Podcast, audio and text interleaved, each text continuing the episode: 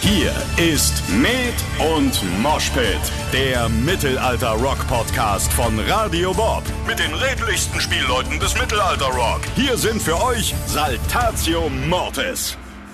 Das war eine Spielrunde. Wir haben uns äh, damals in Heidelberg getroffen und hatten den Schlüssel für, für, so ein Hinterzimmer in so einer Gaststätte und haben da gezockt. Drei Tage lang. Darkroom, ja, ja. Drei Tage. Ich habe übrigens gleich noch einen kleinen Anschlag auf euch vor, wenn wir gleich unser Tavernenrätsel machen. Da habe ich mir was ganz Gemeines und trotzdem Großartiges ausgedacht. Das wird heute ausgewürfelt. Ich bin super. ja, Mit einem 20er Würfel, genau. in den Mund nehmen. In den So Mund nehmen, wie 20 mit einem Korken. Ja, ja, ja, ja. Apropos unerforscht, wir müssen noch eine zweite Runde in die Taverne gehen, weil ihr habt jetzt noch eine zweite Runde Spiel vor euch. Ach du Scheiße. ja, ganz Das genau. ist so, weißt du, wie lange das her ist? nee, Und das ich- war jetzt die einfache Runde, ja? das war die Ja, einfache das war Runde. sehr einfach. Könnt Aber vielleicht- weiter sagen. Oder Alrik, wenn ihr es nicht wisst.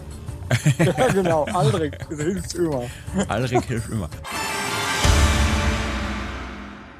Hallo und herzlich willkommen, liebe Leute, zu einer weiteren Folge Med und Moshpit, eurem Mittelalter-Rock-Podcast von und mit Saltatio Mortis. Das ist in diesem Fall wie immer hier euer Jean, der Tambour am Mikrofon. Und auch heute wieder mit mir dabei ist mein äh, Assistent und die Geißel meines Lebens. Bei mir ist natürlich heute Luzi, das langlebige L. Hi Luzi, wie geht's dir? Gut. Schön wieder da zu sein nach einer Woche off. Ja, du bist wirklich äh, ein langlebiges L, weil wir haben so viel erlebt in letzter Zeit, da könnten wir einen eigenen Podcast drüber machen, wo wir überall unterwegs waren und was wir von der Welt gesehen haben. Nach der Schifffahrt wäre es äh, wär's auch ein Piraten-Podcast, glaube ich. Ja, ich habe dich auch ein bisschen vermisst in der letzten Folge. Ja, das äh, hoffe ich doch wohl. Aber dich hat jemand nicht nur würdig vertreten, sondern wirklich, der hat sein Bestes gegeben. Der Mann war, der ist über sich selbst hinausgewachsen. Ich war völlig ergriffen von seiner Leistung im letzten Podcast und auch deswegen ist er wieder dabei. Herzlich willkommen, Falk. Toll, dass du wieder da bist. Hallo zusammen. Hallo. Freut mich sehr, hier sein zu Du, dürfen. nach der wieder. letzten Folge, ohne Scheiß musste ich dich einladen. Das konnte gar nicht mehr anders sein. Oh du Gott. hast über die Maßen performt in der letzten historischen Folge, wo es um Schwertkampf, Tjost und Buhurt und was weiß ich was alles ging. Ohne dass ich es wusste, warst du ein ja, richtiger Fachmann. So wie man sich's wünscht. Dankeschön. Jetzt wollen wir mal gucken, ob du heute auch Fachmann bist. Ich weiß ja so ein bisschen, dass du einer bist, genau für dieses Thema, was wir heute haben. Und die lieben Leute da draußen, die kennen euch beide ja schon und die mögen euch. Und ich würde mal behaupten, ihr seid wirklich tolle Ansprechpartner für das heutige Thema. Aber der Mann, den ich jetzt hier gleich vorstelle, den wir als Gast in unserem Podcast heute haben, den kennen vom Namen her vielleicht nicht so viele Leute da draußen, aber von dem, was der macht, kennen den bestimmt ganz viele. Und da, wo Falk und Luzi Fachleute sind, ist der Ultra-Experte. Und ich sag mal so viel, wir haben ihn kennengelernt, ganz unerwartet, weil er uns einfach so in Stuttgart in einem Hotel äh, unten im Foyer angesprochen hat, aber nicht auf die komische Art, so von wegen junge Männer zum Mitreisen gesucht, sondern definitiv auf die beste aller Arten, die man sich wünschen kann. Ich freue mich, dass er heute die Zeit hat, hier dabei zu sein. Ähm, ja, wir begrüßen Nikolai Hoch. Hallo Nico, schön, dass du da bist heute. Hallo, äh, ich freue mich sehr, da zu sein. Und äh, ich würde sagen, du hättest ja auch ehrlich sein können, oder? Das war nicht nur im Foyer, das war an der Bar. Das war an der Bar im Hotel. Und ähm, wie das manchmal so ist, man kommt als Band viel rum und man trifft ganz, ganz viele tolle Leute. Und daraus ergeben sich manchmal die wundervollsten Dinge, Kooperationen und so weiter. Und auch wir haben nach unserem Gespräch an der Hotelbar, wo wir gleich noch ein bisschen drüber quatschen wollen, uns fest entschlossen, lasst uns mal einen Podcast zusammen machen. Wir müssen dich einladen, denn du bist in ja, vielerlei Hinsicht Fachmann für unser heutiges Thema. Jetzt wollen wir aber erstmal ein bisschen die Leute noch auf die Folter spannen und ihnen erzählen, wer ist denn überhaupt dieser Nico? Nikolai Hoch, was macht der Mann und warum haben wir den hier heute eingeladen? Nico, wenn du über dich selber ein bisschen ähm, reden müsstest, was dich betrifft, was würdest du den Leuten da draußen gerne erzählen? Also eigentlich bin ich Meeresbiologe, aber das hat nichts mit dem heutigen Thema zu tun. äh, ich habe die Wissenschaft irgendwann hinter mir gelassen, äh, meine Promotionsarbeit äh, irgendwann abgebrochen und dann habe ich mein Hobby zum Beruf gemacht. Und mein Hobby in diesem Fall ist das Thema des heutigen Podcasts, Ja. nämlich Rollenspiele. In meinem Fall Fantasy-Rollenspiele und noch präziser das schwarze Auge. Ja, und da sind wir mittendrin schon in diesem Thema. als du uns angesprochen hast, als wir in diesem Hotel saßen, äh, unten an der Bar, da war das so, sag mal, seid ihr nicht von Saltatio Mortis und seid nicht ihr diejenigen, die für das schwarze Auge auch hier und da mal was geschrieben haben? Und unser lieber Falk gleich so mit dem Kopf genickt, ja, das sind wir und es entspannt sich ein tolles Gespräch. Äh, wir wollen uns gleich noch ein bisschen über natürlich das schwarze Auge und Rollenspiele unterhalten. Falk, wie war das für dich in dem Moment? Wir sitzen da am Vorabend eines Auftritts, ich glaube bei der Comic-Con war das, im Hotel und dann kommt ganz unerwartet so ein wirklich netter Typ auf uns zu und sagt, sag mal, seid nicht ihr diejenigen, die da, Punkt, Punkt, Punkt. Wie war das für dich in der Situation? Tatsächlich war das völlig äh, skurril. Wir sitzen an einer überfüllten Hotelbar und wir sitzen auch zusätzlich noch am gleichen Tisch. Und ähm, wir hatten einen Auftritt auf dem Comic-Con in Stuttgart und äh, auf einmal auf DSA dann angesprochen zu werden, war für mich völlig, ähm, da hatte ich überhaupt nicht erwartet, dass man dann vielleicht auf Saltatio zu sprechen kommt und so weiter. Und dann natürlich noch eines meiner, meiner liebsten Projekte, das wir damals abgeschlossen hatten, nämlich die unsichtbaren mhm. Herrscher. Unser DSA. Ich glaube, ich habe mir auch ich glaube, ich habe mir auch gegönnt, äh, nicht nur zu fragen, hey, seid ihr nicht von Saltatio Mortis? Äh, ich bin äh, voll der Fan eurer Arbeit, aber ich meine jetzt gar nicht eure Musik. Äh, ja. Und dann habt ihr erstmal geguckt, hä? Was? Ja, ja, ja ganz ähm, genau. Und dann genau. habe ich gesagt, es geht, es geht nämlich um, um das schwarze Auge. Ja, und da ähm, muss man vielleicht dazu äh, sagen, dass ganz viele früher, noch vor Saltatio tatsächlich, ähm, der Lasterbalk und ich, wir für das schwarze Auge Autoren, ja, mhm. Autoren waren. Und da Abenteuer schreiben durften, an äh, Quellenbänden mitarbeiten durften. Äh, damals auch noch für Shadowrun und andere Rollenspielsysteme und das war einfach brutal schön und hat furchtbar viel Spaß gemacht. Ist heutzutage auch noch eines meiner liebsten Hobbys, das Pen and Paper Tischrollenspiel.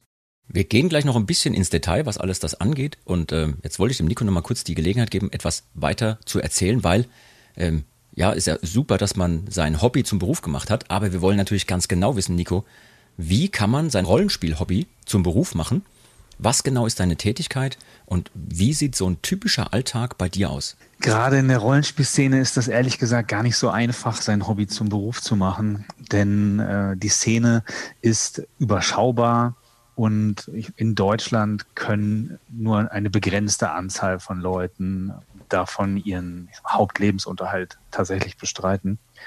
Und äh, bei mir war das so, ich äh, war halt dabei, an meiner, an meiner Doktorarbeit zu arbeiten und das lief alles nicht so äh, rund, aber ein paar Jahre vorher habe ich selbst schon angefangen, genau das gleiche zu machen, was, äh, was Falk und Lasterbike auch schon früher gemacht haben. Nämlich, ich habe als Autor, als Freelancer angefangen, für das Schwarze Auge zu schreiben. Abenteuer mhm. und äh, so Newsartikel und so weiter. Und ich habe auf Conventions auch ähm, Spielrunden oft angeboten, oft auch in Zusammenarbeit mit dem äh, Verlag Ulysses Spiele, die das mhm. Schwarze Auge ähm, herausbringen. Und ja, da habe ich so ein bisschen mit organisiert und hier und da mit angefasst und so und äh, kannte die ganzen Leute, äh, die da eben mit drin hängen. Und äh, so bin ich dann immer tiefer da reingerutscht. Und 2015 im Sommer war das dann, äh, dass äh, Markus Plötz, der Geschäftsführer, ähm, auf der Radcon äh, zu mir kam und meinte, lass uns doch mal einen Kaffee trinken. Ich wollte mal was mit dir besprechen. Und das haben wir dann gemacht und dann hat er mir angeboten, in der DSA-Redaktion festangestellt äh, zu arbeiten und äh, die Position der Redaktionsleitung, also des Chefredakteurs, für das schwarze Auge zu übernehmen. Ähm, und äh, da war ich natürlich erstmal so, ja, recht überrascht. Das kam für mich ein bisschen aus dem Nichts, hat mich natürlich super gefreut, aber äh, das ist so eine Entscheidung trifft man natürlich nicht äh, über Nacht oder sofort wenn man, ich sag mal, sein ganzes akademisches Leben dafür quasi auf einen Schlag hinter sich lassen muss, ist das eine Entscheidung. Du, Nico, da kann ich dir aus Erfahrung sagen, das ergeht manchen von uns so. Der ein oder andere strebt ein akademisches Leben an und zack, bist du in der Dudelsackband. Das geht schneller, als man gucken kann. Wir, wir können da gleich noch mal ein bisschen genauer auf die Biografien eingehen. Also, ich wollte ganz kurz den Luzi mal zwischenfragen, weil, also ich erinnere mich Bei mir war es irgendwann in den 80er Jahren, dass ich zum ersten Mal mit so Pen-and-Paper-Geschichten in Berührung gekommen bin, weil ich vom Handballverein ein paar Kumpels hatte, die DSA gespielt haben und so. Und dann habe ich mich mal dazugesetzt, da mir das angeguckt, fand ich irgendwie interessant. Ähm, Luzi, wie waren das bei dir? Wann waren denn, weil du bist ja nicht durch Zufall nur da, du hast ja auch deine einschlägigen Erfahrungen gemacht. Wann war denn bei dir so der Einstieg in diesen Rollenspielbereich? Bei mir war das tatsächlich, als ich 15, 16 war über den damaligen Freund meiner Schwester. Äh, der hat das gespielt und hat das mitgebracht und hat mir davon erzählt und ich war da total begeistert.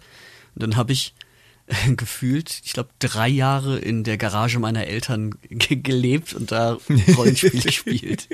Und zwar nicht nur, weil du Dudelsack gespielt hast nebenbei, sondern auch, weil du Rollenspiele spielen wolltest. Genau. Okay, nicht schlecht. Und äh, Falk, wann war denn dein Einstieg ins Rollenspielwesen? Ich weiß, du hast, wie du es vorhin schon erzählt hast, als Autor was gemacht, aber irgendwo muss ja mal der ja. so die Zündung gewesen. War das schon so früh, was weiß ich, 84, als das Ganze so rauskam? Ganz genau. Das war 1984 ähm, tatsächlich ähm, in einem Fernsehen, im Fernsehen, äh, tatsächlich noch äh, terrestrisches Fernsehen von damals, gab es einen Bericht mhm. über die Spieletage und da wurden neue Spiele äh, bei Ihnen irgendeinem dritten Programm wurden neue Spiele vorgestellt. Unter anderem wurde dabei auch erzählt, davon, dass es eine völlig neue Spielidee gäbe, die aus Amerika gekommen wäre, nämlich das Rollenspiel und dass die Firma Schmidt Spiele dort ähm, Rollenspiele vorstellen würde. Und ich konnte, ich war sofort von dem Gedanken Feuer und Flamme und unfassbar begeistert. Dachte, das muss ich, das muss ich unbedingt haben. Das war 84, äh, erste Edition Schmidt-Spiele, äh, wir haben uns sofort alles besorgt, was man da, also ich hatte dann mit Freunden darüber gesprochen und äh, hatte dann eine, eine Gruppe von, wir waren, glaube ich, fünf und wir sagen, oh, Rollenspiele, das ist das Thema. Und das wollen wir unbedingt machen, das ist das Großartigste, was es gibt. Äh, Geschichten, nämlich, ähm, wer von uns kennt es nicht, man liest einen Roman und denkt sich so, oder schaut einen Film und denkt sich an einer Stelle, boah, wenn ich jetzt der Held wäre, ich hätte das ganz anders gemacht. Oder warum gehst du denn in den Keller? Nicht in den Keller allein. Und solche, diese ganzen Geschichten, das haben wir uns damals natürlich äh, wie jeder äh, gesagt, um Gottes Willen. Und dann auf einmal ein Spiel zu spielen, bei dem man selber ja. die Geschichte erzählt. Mit einem, der äh, quasi die restliche Welt definiert und man selber spielt die Helden einer, eines Abenteuers. Ja. Und das mit einem Zufallsprinzip, dass man mit Würfeln würfelt, ob man jetzt ähm, eine, eine Handlung durchführen kann oder mhm. eben nicht. Und äh, ich kann mich daran erinnern, dass wir einen Speicher hatten, auf dem wir gespielt haben, den wir speziell dekoriert haben, abgehängt mit Tüchern und bei Kerzenlicht. Und es gab, äh, als wir angefangen haben, zwei Boxen. Und da gab es eine Box, in der gab es die Maske des Meisters. Und das war so eine Fledermausmaske aus Plastik. Und wir hatten die tatsächlich auch beim allerersten Mal auf. Also der Spielleiter hatte diese Maske auf. Und wir haben dann festgestellt, dass es sau dumm war, dieses Ding zu tragen, weil es eingeschnitten hat. Ähm, und das war einfach, das war so ein, ein unglaublich schönes Erlebnis, dass, äh, glaube ich, jeder von uns, der daran teilgenommen hat, noch die Tage danach einfach wie, wie auf Wolken gewandert ist, um ja. das zu verarbeiten, was wir da äh, erlebt haben und natürlich mit Musik äh, im Hintergrund und also das volle Programm. Wir hatten dann auch Szenen, äh, wo, wo wir versucht haben, das in echt nachzustellen, weil wir uns das nicht vorstellen konnten, wie man jetzt am besten eine Tür aufmacht. Äh, in einem im Wirtshaus okay. zum Schwarzen Keiler. Also tatsächlich der volle Klassiker. Und, äh, ich sehe schon, wir könnten da jetzt in die Erinnerungen, eine Offenbarung. wir könnten jetzt voll in die Erinnerungen abschweifen und, und schwelgen. Ähm, ich möchte ganz, ja. gern, ganz gern kurz noch mal einhaken.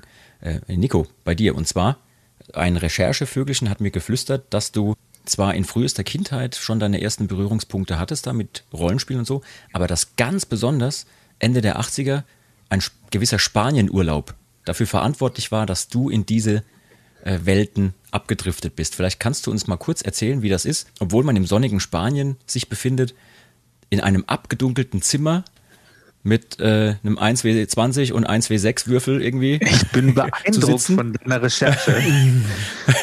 und, und, dann, und dann ein paar Jahre später hier in der Redaktion von DSA festzuarbeiten. Ähm, da gab es ja wohl genauso ein Erlebnis, was vielleicht bei dir Ähnliches getriggert hat wie bei unserem lieben Falk. Ja, also meine ersten Berührungspunkte waren ein bisschen früher. Der, der größere Bruder meines damals besten Freundes, der hat das schwarze Auge auch mit seinen Freunden gespielt und da habe ich das schon mal gesehen und da haben wir durch die, Blätt, durch die Bücher durchgeblättert und uns die äh, tollen Zeichnungen von den Schwertern und Äxten und so angeguckt und das war irgendwie spannend. Aber gespielt habe ich das da noch nicht und dann war ich Ende der 80er auf einer Jugendfreizeit mit dem Roten Kreuz und da gab es eine Fantasy AG, wo es halt mhm. irgendwie auch um Drachen und äh, Zauberer und Ritter und sowas gehen sollte. Und das war halt genau mein Ding, da wollte ich unbedingt hin und dann saß ich da und es kam sonst keiner. Und oh ähm, ja, dann haben die Betreuer gesagt, na gut, dann, dann kann das nicht stattfinden. Also wir bräuchten mindestens so vier oder fünf Leute, die daran Interesse haben. Na, das war's dann mit der Fantasy AG. Und dann ja, habe ich halt andere Sachen gemacht. Bin in den Klippen rumgeklettert, äh, bin abgerutscht, habe mich schwer verletzt, äh, habe einen Sonnenstich gehabt, war total sonnenverbrannt. Und äh, irgendwann kamen die Betreuer und meinten, Nico, du scheinst eine Gefahr für dich selbst zu sein. Was hältst du denn davon, wenn du mal zwei Tage ein bisschen ruhiger machst und erstmal im Zimmer bleibst? Also es war so ein sanfter Hausarrest quasi. Und äh, der eine Betreuer vom Roten Kreuz, der diese Fantasy AG eigentlich leiten wollte, hat sich aber daran erinnert, dass ich da war. Und der kam dann irgendwann zu mir ins Hotelzimmer. Also wir hatten so ein Hotelzimmer zu dritt. Drei Jungs waren da untergebracht. Und ich war halt alleine da, habe mich tierisch gelangweilt.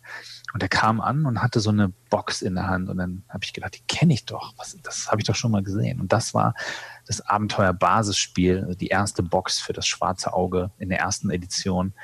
Und da waren auch gleich vier äh, Abenteuermodule noch mit drin, aber nur ein 20-seitiger Würfel und ein sechsseitiger Würfel. Und die braucht man eben für das Spiel.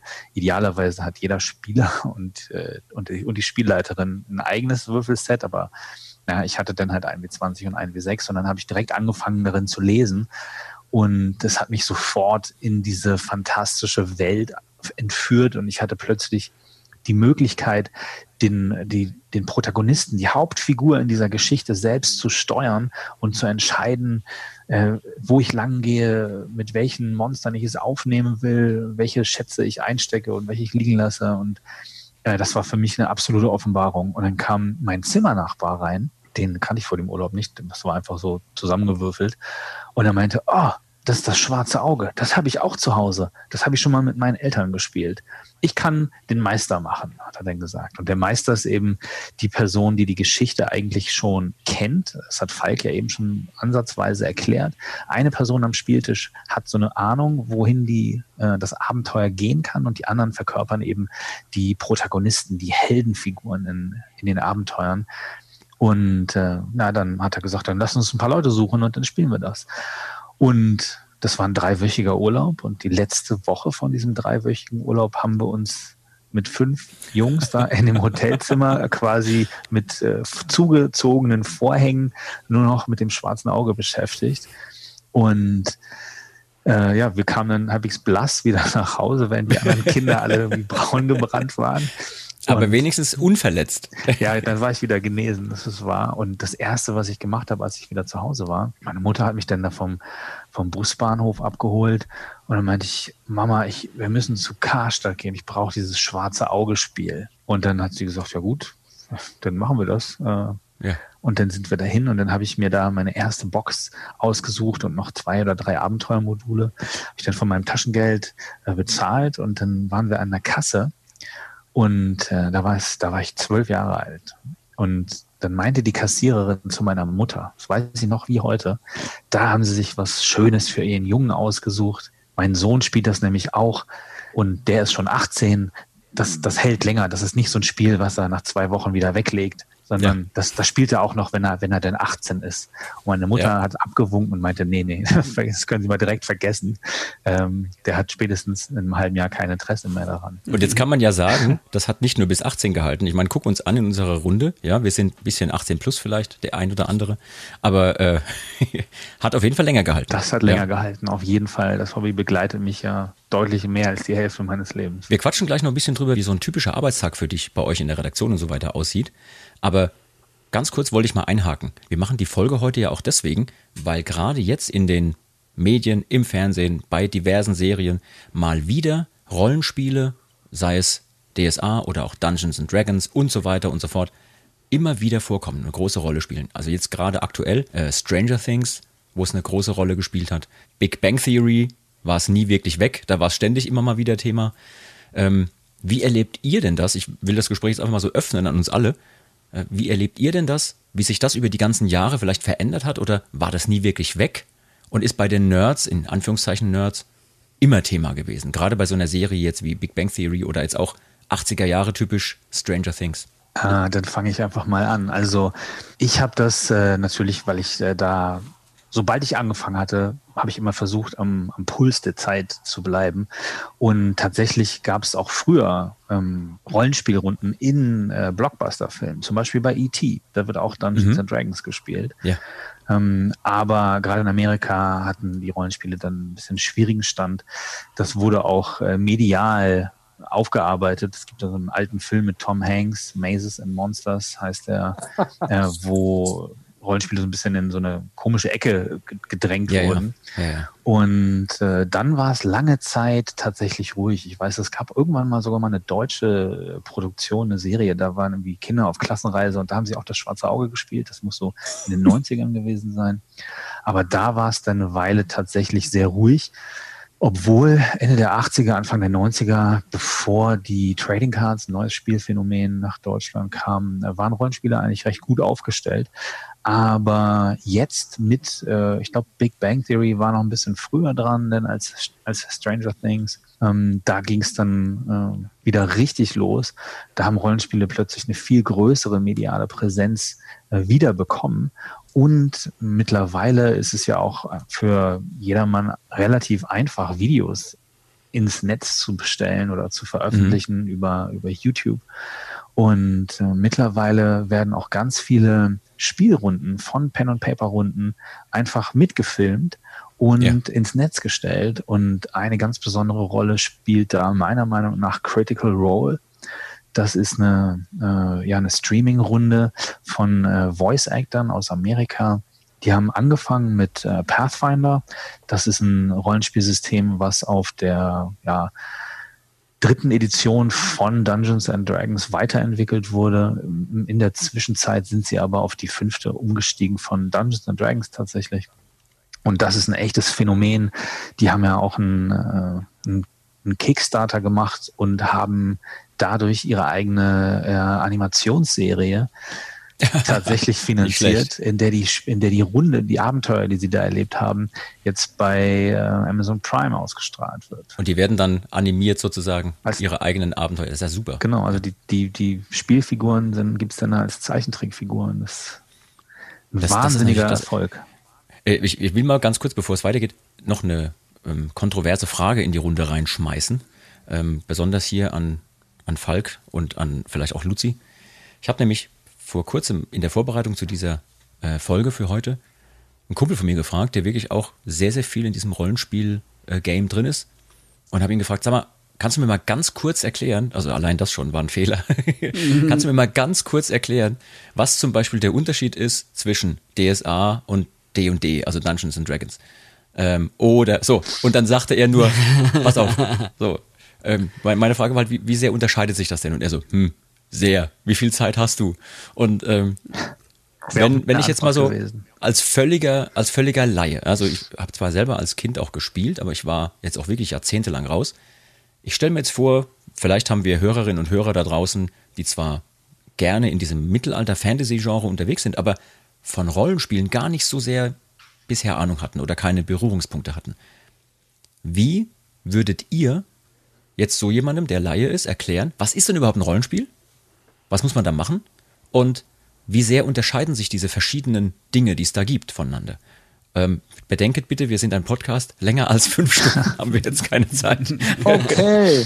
Also ich, ich würde mal vielleicht anfangen dabei. Gerne. Wie, wie das Spiel theoretisch funktioniert, haben wir ja am Anfang, oder habe ich ja am Anfang ausgeführt und der Nico hat dann Ja. äh, sehr schön das ergänzt. Die, tatsächlich ist es so, ich würde jetzt mal ganz ähm, provokant formulieren, dass die Regeln völlig irrelevant sind. Also für jemanden als Spieler sind die Regeln natürlich das Ein und Alles, aber um das Erlebnis zu haben, theoretisch brauche ich keine Regeln, um ein Erzählspiel zu spielen. Also einer, der die Geschichte kennt ähm, und dann Spieler, äh, die die Charaktere verkörpern. Um Ja. eine, äh, ein Zufallselement reinzubekommen, nimmt man noch einen Würfel dazu. Und äh, theoretisch kann man jede Situation sagen, okay, bei, man kann mit einem sechsseitigen Würfel würfeln und sagen, okay, ähm, diese wirklich sehr unwahrscheinliche Situation schaffst du, wenn du jetzt eine Sechs würfelst. Und ansonsten passiert es nur etwas in abgeschwächter Form oder du scheiterst vielleicht grandios. Ähm, das bedeutet, ich kann mir selber, während ich ein Erzählspiel quasi spiele, äh, die Regeln dazu ausdenken und jeweils neu definieren und mit meinen Spielern besprechen. Äh, oder aber ich gehe her und suche mir ein Spielsystem aus und tatsächlich, du hast völlig recht, am Anfang ist es einfach völlig sinnlos quasi zu sagen, okay, äh, ich suche mir jetzt dies und jenes Spiel aus, wenn ich noch keine Ahnung habe. Ich würde dann nur entscheiden, ob mir der Hintergrund gefällt. Vielleicht sogar auch nur sagen, wenn dir die Artwork gefällt, reicht das schon. Wenn dir das Sujet, um was es geht, gefällt. Es gibt ähm, Rollenspiele über Star Wars, Star Trek, also im Science-Fiction-Bereich. Es gibt ähm, High Fantasy mit großen, also wo es wirklich, wirklich sehr um Magie und Zauberei geht. Das wäre dann ähm, eher der D&D und AD&D-Bereich. Und dann um etwas deut realistischere Fantasy, die mehr an Herr der Ringe erinnert. Das wäre dann, und jetzt um Gottes Willen, Nico, hau mich nicht, aber das wäre dann vielleicht das schwarze Auge, das ein bisschen mehr Realismus ist und ein bisschen mehr in Richtung, ähm, also nicht so, so end, High-End fantastisch wird. Ähm, und tatsächlich, man muss es, ich würde es sagen, probier es aus. Nimm die, ähm, geh in den Laden deines Vertrauens, sprich mit Leuten, die bereits Spiele spielen, guck, dass man sich vielleicht erstmal einer Runde anschließt, die irgendein Spiel spielt, äh, dessen Sujet einem gefällt. Also nicht jeder mag äh, Teenage Mutant Ninja Turtles im Endzeitbereich äh, mit Zeitreisen. Äh, das ist jetzt nicht jedem sein, sein Thema, aber so Kann ich mir gar nicht genau vorstellen, warum das nicht jedem äh, das beste Thema. Aber ich sehe hier, der Nico äh, zuckt schon mehrfach mit dem Augenlid, seit du äh, gewisse Dinge gesagt hast. Deswegen möchte ich ihn ganz kurz hier noch erwidern lassen. Also ich muss zuerst erstmal nachfragen, du hast ernsthaft Star Wars als Science Fiction bezeichnet. Was? ja, natürlich. Was? Das, Das kann ich so nicht unterschreiben, aber ich würde sagen, äh, in, in, die, in die Diskussion äh, begeben wir uns ja, gar gerade nicht. erst. nicht. Äh, aber ich würde, ich würde dem noch ein paar Sachen hinzufügen. Ähm, denn aus der ähm, Perspektive von Rollenspielschaffenden ähm, würde ich ganz klar sagen, äh, es spielt auf jeden Fall eine Rolle, ähm, was für Regeln da so ein Spiel hat. Denn es gibt bei Rollenspielen wie in allen anderen Bereichen auch eben ganz unterschiedliche Geschmäcker. Und es gibt Leute, die spielen Rollenspiel sehr regelleicht, sage ich mal. Ähm, da Mhm. brauchen, die brauchen nicht viele Regeln, da reichen ähm, sechsseitige Würfel und ein paar ganz grobe Regeln, die auf ein oder zwei DIN A4 Blätter passen. Äh, es gibt Leute, die spielen sehr intensive äh, Erzählspiele, da gehen die Regeln dann ähm, oft nicht darum, ähm, schafft meine Figur jetzt, was ich gerade probiere oder nicht, sondern es geht darum, äh, wer darf jetzt erzählen, was eigentlich passiert. Also wer bekommt das Erzählrecht. Aber es gibt auch so Spiele, die sehr, ähm, wir nennen das crunchy sind, also die sehr intensive Regelmechanismen haben. Und Ja. die sprechen dann eben eher Leute an, die eben auf so ein äh, regellastigeres Spiel ähm, äh, abfahren. Und das ist völlig legitim. Ja. Es gibt nicht die eine richtige Art und Weise, Rollenspiel zu spielen. Es gibt da ganz unterschiedliche Ausprägungen und das richtige Spiel für eine Person ist immer das, was ihr am meisten Spaß macht. Und da gibt es eben ganz viele unterschiedliche Geschmäcker und man muss einfach ein bisschen herumprobieren, bis man so seinen eigenen Stil gefunden hat, was einem liegt oder was einem nicht so liegt. Ja, gerade bei DSA finde ich persönlich, ähm, findet man sich auch in so einer Welt wieder, die durchaus bis ins letzte Detail beschrieben ist. Aber das ist für mich, zumindest aus der Zeit, als ich selber gespielt habe, ein Vorteil von DSA gewesen. Ich wusste genau, woran ich bin. Ähm, und im Vergleich dazu, als meine Kumpels eher Dungeons and Dragons spielen wollten, das war mir manchmal auch ein bisschen zu offen. Also mir persönlich, war nur persönlicher Geschmack. Ich, äh, mir hat es Spaß gemacht, dass man sich in so einem gewissen Regelwerk bewegen kann und dann auch so ein bisschen rumnörden kann Oh in ja. diesem Regelwerk. Dass man sich eben da auch auskennen muss und dann auch durchaus einen Vorteil davon hat, wenn man die Regeln gut kennt. Ähm, äh, Luzi, wie war das bei dir? Ich, genau, also auch die, die Regeln, wenn man sie gut kennt, natürlich auch für sich beugen kann. Also genau sowas dann ausnutzen kann. Zum Beispiel. Ähm, weil ungefähr sowas haben wir dann auch gemacht. Also ich habe ich hab jetzt nicht so viel ähm, Vergleichsmöglichkeiten, weil ich halt wirklich nur äh, DSA gespielt habe.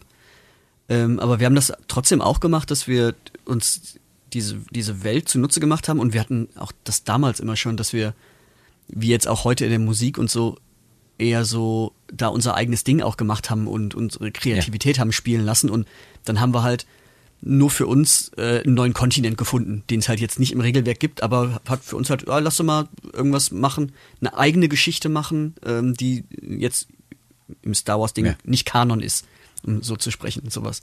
So, Da gibt es auch Spaß tolle. Beispiele für, wo, wo Leute auch ähm, ja das dann mehr oder weniger semi-beruflich oder sogar hauptberuflich dann gemacht haben, ähm, zumindest sich Ideen entwickelt haben, was könnte es denn noch für Welten geben? Ja, und da quatschen wir Ja, bestimmt auch und gleich ganz kurz, da, so Ähm, sind ja die verschiedenen Systeme dann auch entstanden. Äh, ich glaube, Ja, dass genau. einfach, äh, du fängst mit irgend, was weiß ich, Gloranta oder RuneQuest oder mit, äh, um Gottes Willen, also so ganz alte Systeme an oder in Deutschland Midgard äh, oder Tunnels and Trolls oder solchen, solchen ganz basal einfachen Sachen. Und du sagst dir, nee, ich möchte eine andere Welt haben. Ich möchte äh, vielleicht mehr Zauberei. Ich möchte Ritter auf Pferden und es gibt noch keine Regeln dafür. Und äh, jeder denkt sich dann seine eigenen, jeder, ich, mit Sicherheit jeder Spielleiter hat schon seine eigene Welt in der Schublade sozusagen und seine eigenen äh, Zauberregeln und seine eigenen Sonderdinge. Und so entstehen Leute, die dann einfach super motiviert sind und sagen, okay, ich, ich mache jetzt ein Regelwerk draus. Ich versuche das zu publizieren, Mhm. äh, finde vielleicht einen Verlag, der das unterstützt. Ich glaube, anders äh, ist damals Uli Kiso nicht äh, losmarschiert. Der hat auch irgendwas gespielt vorher, hat dann ähm, äh, einen Verlag gefunden und konnte dann seine eigenen Ideen verwirklichen. Bei so einem Name-Dropping ist vielleicht wichtig, kurz zu sagen, wer Uli Kiso denn äh, Ja, überhaupt ist. Genau, sehr guter Einwand, wollte ich gerade drum bitten. Ich war bei den ersten drei Begriffen schon raus, was er Uli Kiso war der, einer der drei ursprünglichen Schöpfer von äh, Das Schwarze Auge und der fantastischen Welt von Aventurien, auf der das Schwarze Auge hauptsächlich spielt. Gemeinsam mit Hans-Joachim Alpers und Werner Fuchs. Äh, dieses Dreiergespann hat das Schwarze Auge Ja. sozusagen erfunden. Ja, und damals war es so, dass Schmidt-Spiele sich äh, um äh, die Lizenz von Dungeons and Dragons äh, beworben hat, um das in Deutschland herauszubringen. Da äh, ist man sich wohl finanziell nicht einig geworden. Und dann hat Schmidt-Spiele äh, gesagt, gut, dann ähm, gucken wir halt, was wir als Alternative herausbringen, um eben dieses Segment im Markt auch zu bedienen in Deutschland. Und äh, Uli Kiso und seine beiden Kompagnons, die haben vorher schon an der Übersetzung von Dungeons and Dragons gearbeitet und andere, ich sag mal, Sachen in der Fantastik äh, und im Spielebereich gemacht. Und die sind dann eben von Schmidt beauftragt worden, um das schwarze Auge Ja. ins Leben zu rufen und auf den, äh, ja, ins Leben zu rufen und auf den Markt zu bringen. Ja. Das äh, finde ich total interessant, dass man ähm, gerade aus so einer kreativen Situation, also einer gezwungen kreativen Situation heraus, dann sowas Tolles noch erschaffen kann. Weil eigentlich ist es ja äh, ein Nachteil, ne? wenn eine Firma sagt, na, wir werden uns nicht einig, können wir nicht machen. Und dann aber der Umkehrschluss, den finde ich super, dass man sagt, nee, dann machen wir es selber. Dann machen wir was Eigenes daraus. Und was daraus erwachsen ist, ne? Also Ähm, ja, das ist wirklich seit Wahnsinn. 1984. Falk, wie hast denn du damals mit dem Lasterbike das erlebt? Ich meine, du selber warst ja super aktiv. Ne? Du hast äh, Texte geschrieben und Spielhilfen zu Götter und Dämonen und äh, wie heißen die anderen Dinger? Handelsfürsten. Äh, äh, Fürstenhändler und äh, ach Gott, das war die unsichtbaren Abenteuer, Herrscher ja. natürlich. Und das war einfach eine, das war ein, das war ein Riesenabenteuer. Also ich meine, genau so wie, wie Das der ist Nico ein Riesenabenteuer. Danke. Wie der Nico dazugekommen ist. Die Situation war, was ich meinte. Jeder, jeder, der Spielleiter ist, hat seine eigenen Ideen im Kopf. Und wenn du dann einfach nicht loslässt und das dich so begeistert, lernst du halt auch irgendwann die Leute kennen, die das machen. Und die werden vielleicht auf dich aufmerksam und du zockst mit denen und stellst fest, hey, braucht er nicht noch was? Und dann kommst du dazu, äh, Autor zu sein. Ich habe tatsächlich reingerutscht bin ich in die Geschichte ähm, weil ich in Essen dann auf den Spielertagen erstmal an Ständen rumgelungert bin, dann ähm, Demo-Spielleiter war für D&D äh, und Midgard tatsächlich, ähm, dann später das gleiche dann auch für FanPro gemacht habe und da äh, DSA äh, auf Conventions vorgestellt habe. Und das war, war großartig. Dann gab es ein, eine Rollenspielrunde, äh, die sich äh, in Deutschland in Einschlingen getroffen hat. Und da, äh, da haben sozusagen zufälligerweise auch äh, die damalige DSA-Redaktion äh, zusammengezockt. Und dann lernt man die Leute kennen und kommt auf Ideen und sagt, boah, man könnte doch dies und jenes. Und dann wird man gefragt, hast du nicht mal Lust? Und äh, ich hatte Lust zusammen mit dem Lasterbike und so sind wir da reingerutscht. Und das war ein ganz, ganz wichtiger Teil meines Lebens. Und äh, ich möchte das auch nicht missen.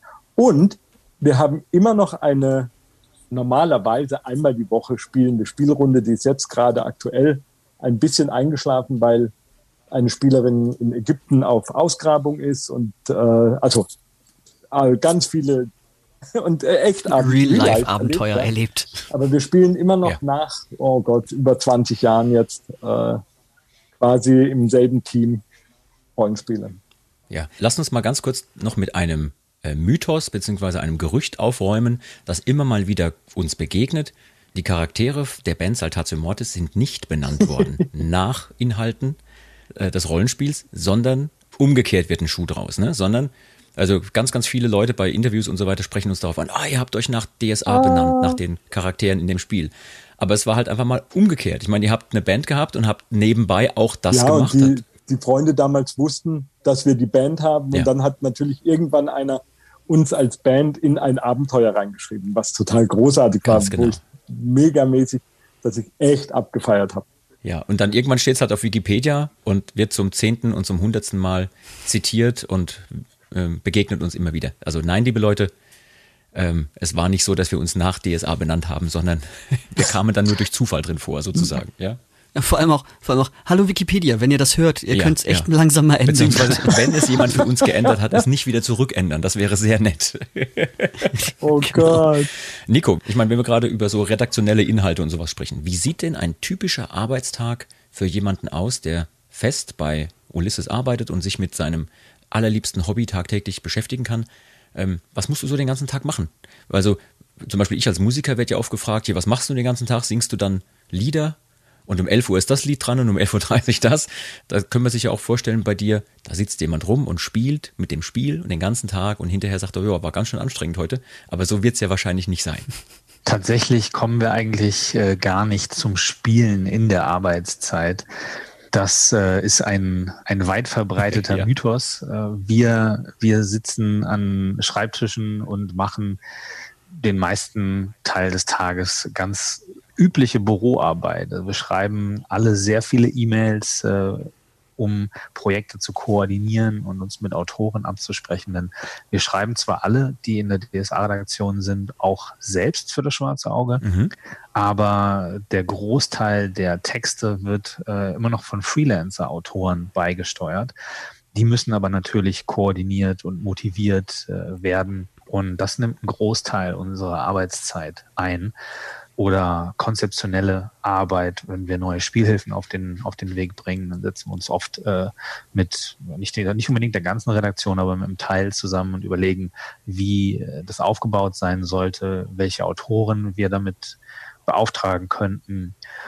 Und äh, dann ist es halt viel Projektmanagement eigentlich, also ganz klassisches ja. Projektmanagement äh, mit Deadlines, Nachfragen und so weiter äh, vielleicht Quellen raussuchen für Leute, die keine so ausführliche äh, DSA-Bibliothek ihr eigen nennen, ja. wie der Falk sie zu Hause stehen hat.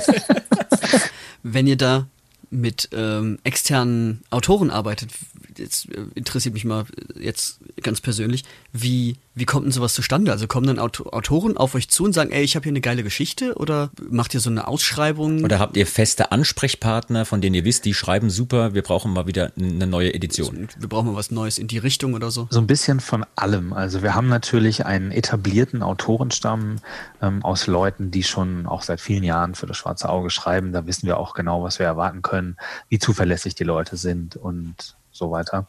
Aber wir, wir verjüngen unseren Autorenpool auch regelmäßig, ähm, indem wir neue Autoren mit dazu holen. Und da gibt es unterschiedliche Wege, das zu, das zu bewerkstelligen. In der Regel ist es so, dass das immer Leute sind, die irgendwie szenenah sind. Also das sind Leute, die spielen in der Regel selbst viel DSA, sind irgendwie in der Community aktiv, äh, sei das jetzt bei Facebook oder Instagram oder oder Internetforen oder auf Conventions. Äh, das sind Leute, die hat man meistens schon mal irgendwo gesehen oder man hat sich mit denen schon mal unterhalten. Die schreiben uns dann an und äh, fragen oft, wie geht das? Äh, wie kann ich Autor werden?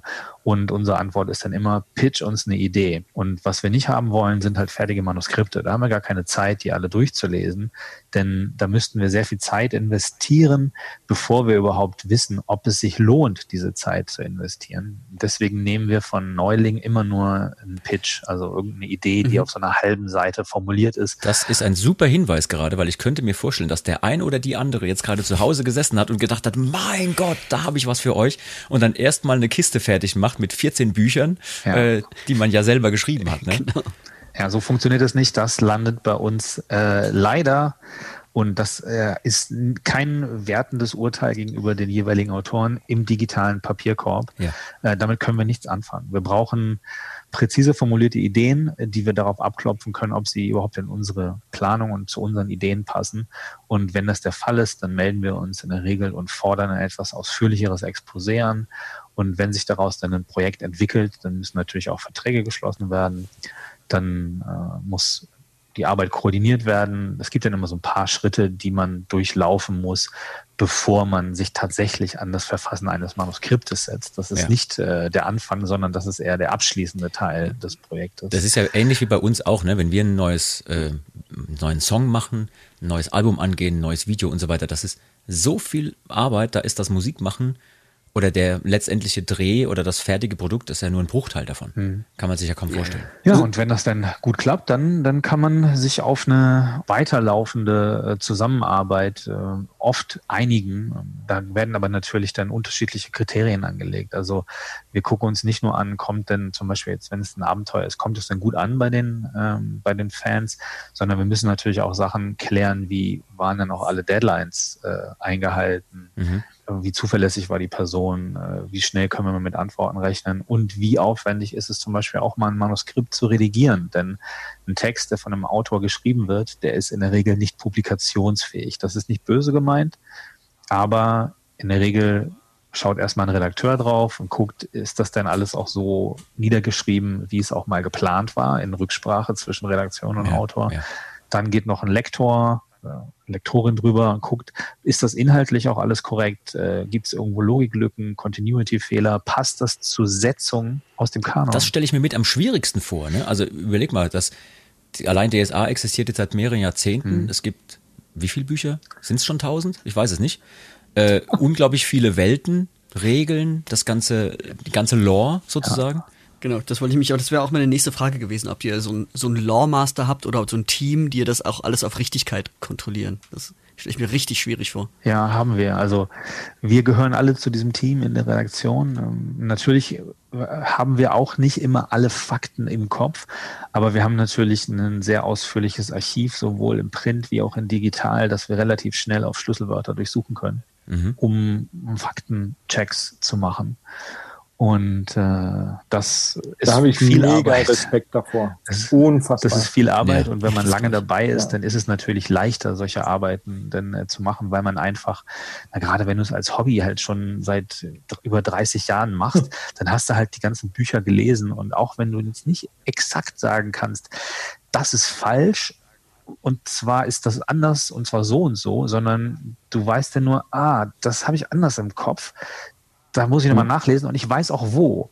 Ne, und dann guckst du nach und dann findest du halt die Setzung raus und kannst dann den Text entsprechend anpassen, korrigieren und so weiter. Das ist super spannend. Und das ist ein Großteil der Arbeit. Ich habe übrigens gleich noch einen kleinen Anschlag auf euch vor, auf euch alle drei. Ähm, wenn wir gleich unser Tavernenrätsel, unser heutiges machen. Da habe ich mir was ganz Gemeines und trotzdem Großartiges ausgedacht. Ich bin, Das wird heute ausgewürfelt. ich bin super. Ja, mit einem 20er Würfel, genau. in den Mund nehmen. In den So Mund nehmen, wie 20 mit einem Korken. Ja, ja, ja, ja.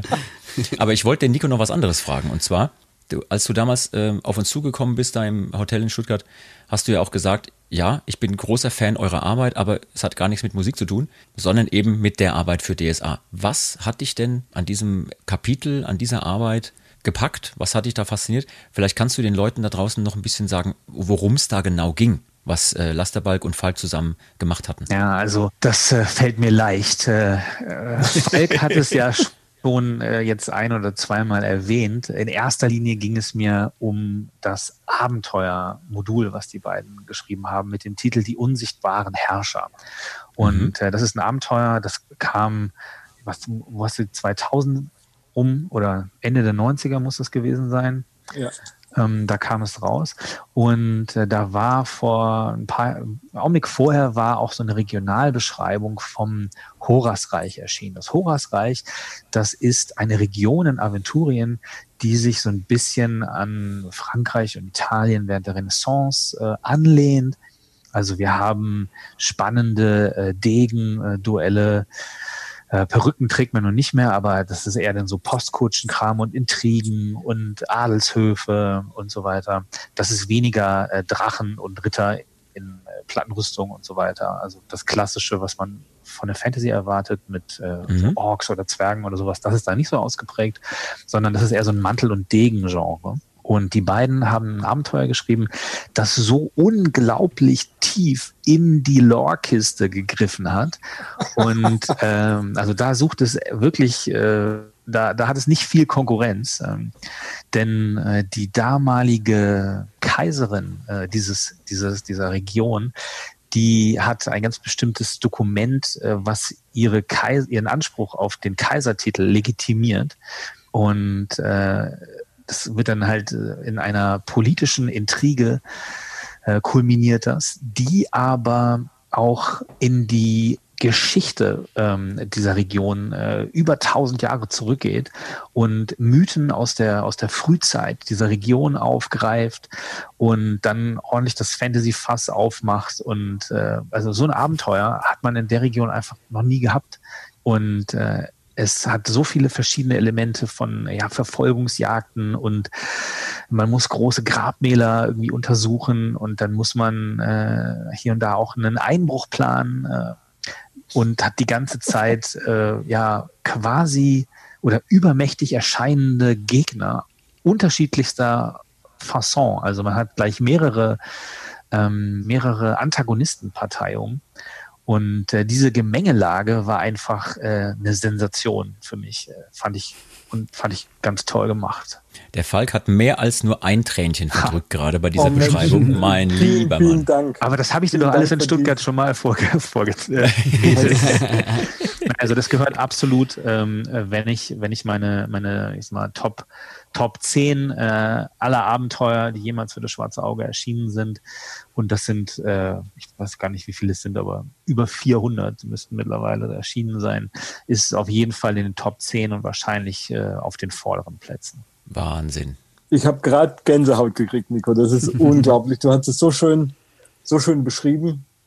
Ähm, Dankeschön dafür. Und das ist natürlich, das war für uns beide damals so ein Moment, wo wir einfach mal in die ganze Kiste von dem greifen konnten, was uns begeistert und auch was uns am schwarzen Auge begeistert. Nämlich, dass es so eine unfassbar tolle Geschichte hat.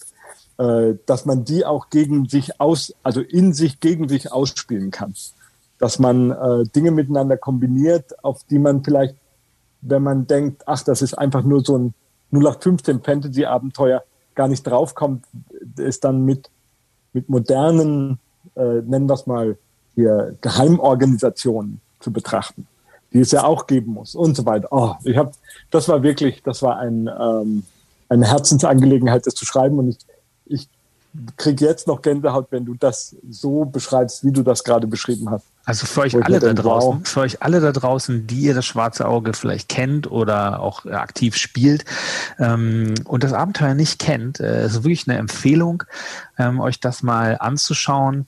Wenn ihr, ich sag mal, progressive Rollenspieler seid, äh, dann lasst euch von, also es gibt natürlich auch zu jedem, äh, zu jeder Publikation gibt es immer auch Kritik. Ein Kritikpunkt, der dem Abenteuer immer angelastet wird, ist, dass es halt sehr geradlinig ist und ähm, die Spielercharaktere nicht die Freiheiten haben, äh, die einige Spieler gerne hätten. Dazu kann ich sagen, ja, das kann man so betrachten, aber dafür bekommt man auch eine, eine, eine Action-Achterbahn allererster Güte äh, serviert, wenn man sich ja. darauf einlässt. Und ähm, äh, deswegen äh, absolute Empfehlung von mir, wenn ihr es noch nicht kennt, guckt es euch mal an. Wenn ihr das schwarze Auge noch nicht kennt oder Rollenspiel noch nicht so erfahren seid, das ist kein Abenteuer, was ihr, mit dem ihr einsteigen solltet. Dafür ist es zu Auf keinen Fall. Man muss wirklich äh, hier das Horasreich kennen und man muss irgendwie, um, also man muss in der DSA-Welt äh, zu Hause sein, um es wirklich so schmecken zu können, dass man sagt, ja, äh, das ist toll. Ja, das ist eher ein, eher ein äh, Expertenabenteuer. Ja. Wir wollen gleich mal gucken, ob ihr äh, in der DSA-Welt richtig gut zu Hause oh seid. Gott. Liebe Leute, Liebe Leute, ihr hört nach wie vor Med und Moshpit, den Mittelalter-Rock-Podcast von Saltatio Mortis, heute mit einer echten Nerd-Folge. Ihr habt euch Nerd-Folgen gewünscht. Be careful what you wish for, sage ich nur. Heute kriegt ihr eine und zwar links und rechts um die Ohren. Hier fliegen die Rollenspiel-Infos tief. Ähm, wir gucken gleich mal, wie gut ihr Anwesenden euch hier auskennt. Ihr zu Hause natürlich auch. Bitte wenn ihr nicht. Ich habe jetzt so leicht. Das ist, weißt du, aber zuvor, aber zuvor wollte ich euch noch was fragen. Und zwar, wenn jetzt während der Folge jemand wirklich Lust bekommen hat, einzusteigen in diese Welt, was wäre denn eurer Meinung nach ein guter Einstieg? Einfach, ich sag mal, eine Box sich äh, zu besorgen, sei es analog oder digital oder was auch immer, und einfach einsteigen? Oder sollte jemand vielleicht sich eine etabliertere Gruppe schon suchen, wo er mit einsteigen kann und dann Learning by Doing betreiben könnte? Luzi, was meinst du? Wenn du jetzt zum Beispiel als ich jemand, der zwar früher viel gespielt hat, aber jetzt eine Pause hatte, oder Falk, vielleicht können wir sagen, wenn du dem Luzi jetzt einen Tipp geben müsstest, sollte der lieber in eure Rollenspielgruppe direkt mit einsteigen oder erst mal gucken? Ach du Scheiße, das ist super schwer. Ähm, Wollte ich auch gerade sagen. Ich würde auf alle Fälle einem angehenden Spielleiter, weil das sind ja immer zwei Dinge, Spieler oder Spielleiter, angehender Spielleiter, tu dir vielleicht den Gefallen und nimm tatsächlich gekaufte Abenteuer am Anfang und äh, richte dich auch nach den Empfehlungen, die auf den Covern stehen. Also mhm. Das heißt, wenn du jetzt zum Beispiel angefixt bist von Unsichtbarer Herrscher, das ist ein Expertenabenteuer für Helden, die schon einiges auf dem Kerbholz haben. Äh, nimm dir ein Einsteigerabenteuer, das lokal funktioniert, das irgendwie in kleinen Regionen äh, sich abspielt. Fang nicht gleich mit der riesengroßen Kampagne an. Hier Filiason-Saga, das wäre natürlich auch so ein Ding. Da lernst du Aventurien kennen. Das ist sozusagen eine Art Odyssee durch Aventurien, einmal drumherum mit dem Schiff und äh, berührt auch sehr große, sehr große Dinge. Aber, oder um Gottes Willen, nicht so Borberat. Das ist sozusagen mein letztes Thema äh, gewesen, äh, das ich bei DSA richtig beackert habe. Das ist auch ein Phänomen, das man sich nicht antun sollte am Anfang, sondern irgendwas Lokales, Schönes, Kleines. Und dann kann man starten. Nico, ich glaube, du bist da besser jetzt im Empfehlen von einem, von einem Einsteigerabenteuer und warum man das auch spielen sollte. Gerade als Spielleiter ist es, glaube ich, ultra hilfreich, wenn man einfach erstmal nur, auch nicht dann als Spieler, sondern einfach als angehender Spielleiter daneben sitzt und anguckt, wie ein anderer, erfahrenerer Spielleiter das macht. Okay, auch das, spannend. Also ja. hätte ich jetzt gedacht. Also ich würde auf jeden Fall immer empfehlen, wenn ihr mit dem Hobby Rollenspiel anfangen wollt, der einfachste Weg ist natürlich einfach, euch mal in eurem Bekanntenkreis umzuhören. Spielt vielleicht jemand da schon Rollenspiele, dann fragt einfach, ob ihr mal mitspielen könnt. Weist die Leute aber darauf hin, dass ihr mit dem Thema noch keine Berührung hattet, dass ihr, dass ihr da keine Experten seid und da mal reinschnuppern wollt. Ähm, oft ist es so, dass bestehende Spielrunden, ähm, die können ein bisschen einschüchternd sein, wenn da fünf Experten am Tisch sitzen, die sich Begriffen da äh, um die Ohren hauen, von denen ihr noch nie was gehört habt. Das kann ein bisschen abschrecken. Ähm, keine Panik. Zwei, drei Jahre später sitzt ihr mit am Tisch und äh, legt genauso los. Aber ähm, fragt ihr einfach, ob sie mal eine Einführungsspielrunde für euch leiten können. Das ist meiner Meinung nach der beste Weg, um das Hobby zu kennenzulernen. Und ansonsten, wenn ihr rumfragt und äh, niemand meldet sich, dann könnt ihr auch einfach ein paar Leute zusammensuchen, die Lust haben, das mit euch zusammen mal auszuprobieren. Und da mache ich jetzt mal ein bisschen Werbung in eigener Sache. Gibt es das meiner Meinung nach äh, beste Einsteigerprodukt auf dem Markt ist die DSA 5 Einsteigerbox, das Geheimnis des Drachenritters. Das ist eine, eine Einsteigerpublikation, die wirklich randvoll gepackt ist mit Spielmaterial das ist nicht so, dass ihr da ähm, die Box aufmacht und einmal spielt und dann ist die Box durchgespielt, sondern da habt ihr richtig lange was von. Denn da gibt es nicht nur ein Einstiegsabenteuer, sondern für die beigelegten Heldenfiguren, die dann zu euren Helden werden, gibt es für jeden ein eigenes Einstiegs-Solo-Abenteuer, in dem ihr die Regeln lernen könnt. Da braucht ihr keinen Spielleiter für. Das kennt ihr vielleicht, das oh. ist so ein, so ein Heft, äh, da könnt ihr reinblättern und da steht, okay, das und das passiert. Möchtest du jetzt links oder rechts rumgehen? Wenn du rechts rumgehen willst, dann liest da weiter. Und wenn du links rumgehen willst, dann geht da weiter. Und da kriegt ihr die wichtigsten Regelmechanismen ganz leicht erklärt, wie funktioniert äh, eigentlich eine Probe, wenn ihr irgendwie versuchen wollt, irgendwo hochzuklettern, wie funktioniert der erste Kampf? Und für die, die auch Zauberei beherrschen, wie funktioniert das denn überhaupt mit der Zauberei. Es gibt ein Einführungsabenteuer, wo auch die Spielleiterin an die Hand genommen wird und da wird ihr ganz genau erklärt, wie so ein Abenteuer zu spielleiten ist. Und dieses Einsteigerabenteuer mündet dann in ein weiteres, weiterführendes Abenteuer, wo komplexere Probleme auf die Spielerhelden warten, aber auch die Anforderung an die Spielleitung ein bisschen höher wird. Und danach kommt noch eine Reihe von Szenarien, die sich zu so einer kleinen Kampagne äh, verknüpfen lassen. Also eigentlich ein richtig großes Abenteuer, was gleich aus mehreren Teilen besteht, die alle zusammenhängen und aufeinander aufbauen. Und darin geht es eben um das Geheimnis des namensgebenden Drachenritters. Der Falk schreibt schon die ganze Zeit mit ja, hier. Ich, ich sehe schon. Bock gerade irgendwie das Ding durchzusuchen. Mal. Also einfach, einfach um DSA wieder kennenzulernen. Da ist Kartenmaterial drin, da sind Würfel drin, da sind so Acrylspielplättchen drin, ähm, damit auch Leute, die zum Beispiel aus dem Brettspielbereich kommen, ne, ähm, die äh, haben damit auch einen leichteren Einstieg. Und äh, ich würde sagen, das ist ein ideales Einsteigerprodukt. Und wenn euch das anfixt, gibt es auch noch eine Erweiterung dazu, die Hexe vom Schattenwasser. Da geht die Geschichte dann noch weiter mit einer neuen Antagonistin, sage ich mal.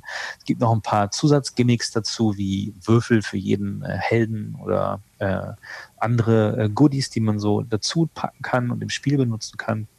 Und wenn man das durch hat, dann sollte man eigentlich mit dem, mit dem Hobby-Rollenspiel was anfangen können. Man hat dann die ersten Schritte als, äh, in der Spielleitung oder als Spieler hinter sich gebracht. Man weiß, wie das mit der das alles funktioniert, wie so ein Abenteuer aufgebaut ist. Und dann kann man halt voll einsteigen und äh, dann zum Beispiel mit dem Regelwerk ähm, weitermachen, was unser eigentliches Hauptprodukt ist, das Regelwerk von DSA 5. Äh, aber man kann natürlich auch in ganz viele andere Systeme mal reinschnuppern. Ähm, da würde ich empfehlen, alles mal auszuprobieren, was sich äh, irgendwie spannend anhört oder spannend anfühlt oder spannend aussieht, weil die Geschmäcker, wie gesagt, total verschieden sind. Und äh, oft ist es so, dass man nicht direkt den richtigen Griff tut und äh, das erste System gleich das Beste ist, was man für sich finden kann. Bei mir war es mhm. glücklicherweise so, DSA, meine erste große Liebe im Rollenspielbereich, ist es auch geblieben, obwohl ich äh, weit über den Tellerrand geschaut habe und äh, alles Mögliche ausprobiert habe an Systemen. Ich bin immer wieder zu das schwarze Auge zurückgekommen. Und genau das wollen wir jetzt mal gucken, wie sehr du deine große Liebe kennst und äh, Ach, inwiefern, oh Gott, oh Gott. inwiefern dich deine beiden Kollegen heute hier unterstützen können. Wir gehen gemeinsam in unsere kleine Taverne. An die Taverne.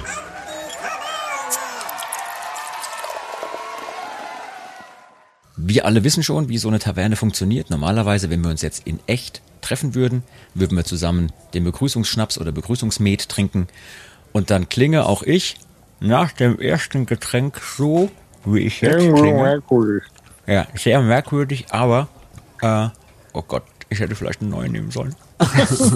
ich habe keinen Der Korken noch gefunden, aber ich habe was anderes genommen. Ich habe auch oh, was gut. anderes. Ist das ein Fritzstift? Ach so, ah, okay. Ah, ein Textmarker, sehr gut. Also, okay. ich erkläre euch mal ganz kurz, was wir gleich machen. Und zwar, wir spielen hier in der Taverne heute super schlau in 60 Sekunden.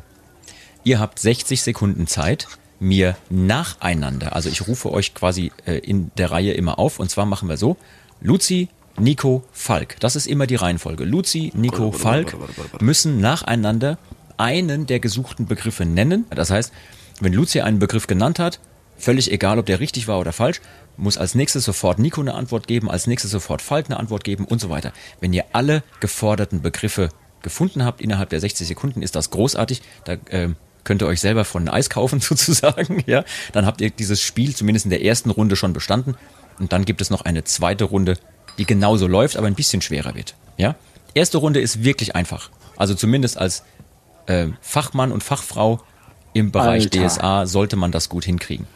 Das habe sogar ich fast hingekriegt und zwar ohne Recherche. Also wollte ich nur sagen, Okay. ja, war wirklich nicht ein bisschen Ich bin schwer. noch nicht ganz sicher, ob ich gecheckt habe, was gefordert ist, Was aber hau einfach mal Also. raus. Ich habe die Regeln noch nicht mal gecheckt. genau das. Die Regeln, die Regeln sage ich jetzt. Ich nenne euch jetzt die Aufgabe. Ihr sollt innerhalb von 60 Sekunden, die ich dann starte, ich sage dann, jetzt geht's los, Start, ähm, sollt ihr mir nennen, welche verschiedenen Spielewelten es gibt. Weil wir haben ja eine schon genannt. Aventurien haben wir schon genannt. Lieber Falk, Gott. hör auf zu googeln. Ich sehe genau, du guckst auf deinen anderen Okay, Bildschirm. ja, hör auf dem damit. Rechner zu. Ja, hör Ja, auf damit. Hände, Tu's Hände nicht. an den Bildschirm. Hände an den Bildschirm. Es wird, es wird auch nicht hier in dein Bücherregal. Ich sehe das auch, wenn du in dein Bücherregal guckst, wo die ganzen DSA-Dinger stehen. Also, ihr habt gleich 60 Sekunden Zeit. Luzi beginnt mit dem ersten Begriff. Aventurien. Ultra-Noob muss auch noch anfangen. Aventurien ist Halt eine der Spielwelten. Ich suche in der ersten Runde vier weitere Begriffe. Vier. Alter. Nicht mehr, okay? Nicht mehr und nicht weniger. Von Also, anderen Aven- Welten im Ja. DSA-Kosmos oder ja, genau. Also pass auf. Aventurien ist die erste Welt. Super schlau in 60 Sekunden. Startet jetzt. Luci, erste Antwort. Was gibt's noch? Ich weiß nur von Aventurien. Das Alles klar. Nico, was gibt's noch? 15 Jahre her. Myranor. Myranor, jawohl. Nein, warum hast du das gesagt, was ich noch kenne? Okay, Falk? ähm, wie die, keine Ahnung, Lande der Schwertmeister. Hm. Kann man das so, wie heißt das? Die, gibt's noch? Luci, kannst du helfen? Nee, nie von gehört. Nico? Karun. Sehr Harun, gut. genau, Sehr danke gut. Die- schön. Karun? Sehr gut. Okay, alles klar. Falk, was gibt's Ähm, noch? U, U, Ura, Urata, nee, keine Ahnung. Wie? Mit U fängt sich an, ja, richtig? Ja, ja. 20 Nico, du Sekunden weißt noch. das alles. Ja, ich weiß. Nee, du- Speicher. Luci, Luci ist dran. Luci? Ich hab keine Ahnung. Nico, rette uns. Also ich, ich sag das mit U für Falk und sage Rakshasa. Rakshasa ist richtig und das letzte mit U. Acht Sekunden, Falk, komm schon. U, Urata, Drei, zwei, keine eins. Ahnung. Ich krieg's nicht. Uta. Uh, danke schön, um Gottes Willen. Ja, okay, ich wiederhole nochmal. Also, wir haben Der legendäre Aventurien. Kontinent. So, Ja, wir haben Aventurien als, ich sag mal, die Spielewelt, die wahrscheinlich alle kennen. Wir haben Myranor. Vielleicht, ähm, Nico, vielleicht kannst du ganz kurz sagen, was ist denn mit Myranor Besonderes? Darf ich den Korken aus dem Mund nehmen? Ja, mach ruhig. Ähm, Myranor ist der legendäre Westkontinent. Der ist sehr viel größer als Aventurien. Äh, alle diese Kontinente, bis auf Tarun, was wir eben schon erwähnt haben, liegen auf der Welt Dere. Ist natürlich ein Anagramm von Erde. Und äh, Myranor wird auch das Güldenland genannt. Das war auch der ursprüngliche Name in der Publikationsgeschichte von Das Ja. Schwarze Auge. Und äh, die die Güldenländer haben irgendwann äh, den Kontinent Aventurien entdeckt. Da gab es zwar auch schon Menschen, aber die Güldenländer sind sozusagen die, äh, ja, die weißen Einwanderer, die den Kontinent Aventurien entdeckt haben. Und äh, ja, Myranor ist, äh, liegt immer noch im Westen von Aventurien. Die beiden Kontinente werden von einem, ich sag mal, göttlichen Zaun voneinander getrennt, dem sogenannten Effatwald. Effat ist der, der Gott der Meere und der Stürme und der hat dafür gesorgt, dass man dann nicht äh, hin und her reisen kann, wie man lustig ist. Genau. Und äh, das ist halt der Ursprung der äh, einer der Kulturen auf Aventurien. Hat sich aber natürlich in der Zwischenzeit auch weiterentwickelt und ist ein ganz anderes Setting. Ich würde das eher als High-Fantasy-Setting bezeichnen. das ist ein High Fantasy Man Setting. kann da Tiermenschen spielen. Es gibt da Arcano-Mechanik, also äh, mechanische äh, Sachen, die durch Magie angetrieben werden, Unterseeboote, fliegende Schiffe und so weiter. Krass. Alles klar. Und wir haben noch äh, genannt Tarun, ne, das ist diese ähm, Hohlwelt, Genau, es war Ähm, früher als Hohlwelt publiziert, mittlerweile ist es umgedeutet äh, und es wird als Globule, also sozusagen als, Mhm. als alternative Welt, die man durch magische Portale betreten kann. ähm, Ich glaube, das meinte hat. auch Falk vorhin mit hier die Schwertmeister und so. Genau, ähm, ja. Ja, ja. genau. Ja, ja. Und das so, und dann hatten wir noch eben Rakshasa, ne? Ja. Ähm, Das ist Das, ein, äh, ein äh, ich würde mal sagen, ein, ein Conan-artiger Sword and Sorcery äh, Kontinent. Es wird auch das Riesland genannt und dort soll es äh, ja. Barbarenstämme äh, und eben Riesen äh, geben. Ein, ein unerforschtes Land. ja, und noch weniger bekannt ist wahrscheinlich Uturia im Süden von Dere. Uturia äh, ist äh, auch ein ja quasi unbekannter Kontinent. Es hat äh, ein, einige aventurischen Seefahrern ist es gelungen, den ähm, Seefahrtsrouten, die sicher sind, nach Uturia zu finden und äh, dort einige Kolonien zu gründen. Seitdem äh, wird zum Beispiel auch Kaffee nach Aventurien eingeführt. Großartig. Äh, und mittlerweile ist Uturia den Aventuriern tatsächlich weniger fremd als das Riesland. Aber der Kontinent ist immer noch zu weiten Teilen äh, unerforscht. Apropos unerforscht, wir müssen noch eine zweite Runde in die Taverne gehen, weil ihr habt jetzt noch eine zweite Runde Spiel vor euch. Ach du Scheiße. Ja, ganz Das genau. ist so. Weißt du, wie lange das her ist? Oh Nee. Mann. nee, Und das es war jetzt die einfache Runde, ja? das war die Ja, einfache das war Runde. irgendwie einfach. Aber vielleicht- weiter sagen. Oder Alrik, wenn ihr es nicht wisst. ja, genau. Aldrich, hilft immer. Alrik hilft immer. So, okay. Die zweite Runde, super schlau in 60 Sekunden, machen wir folgendermaßen. Ähm, ihr dürft einfach die Lösungsansätze reinrufen und ich zähle mit, wie viele ihr richtig habt. Also welche Ja, Reihenfolge? Das ist äh, völlig egal. Okay. Also, ähm, ich sag mal so, du hast, Nico, du hast natürlich den Joker, weil du wahrscheinlich alles kennst. ähm, ich würde den, den beiden Mitstreitern so ein bisschen Vorsprung geben wollen. Vielleicht, dass Falk und Luci ein, zwei oder drei der jetzt gleich geforderten Begriffe äh, nutzen dürfen und dass du dann nochmal reingrätst als Experte. Ja, los. Ich muss mal kurz den Korken aus Bin mal nehmen. gespannt. sonst sabbere ich. Wir, gute Nachricht ist, wir bleiben in Aventurien. Wirklich nur Aventurien, ja? Ähm, in Aventurien ist der vorherrschende Religionsglaube der zwölf Götterglaube Okay.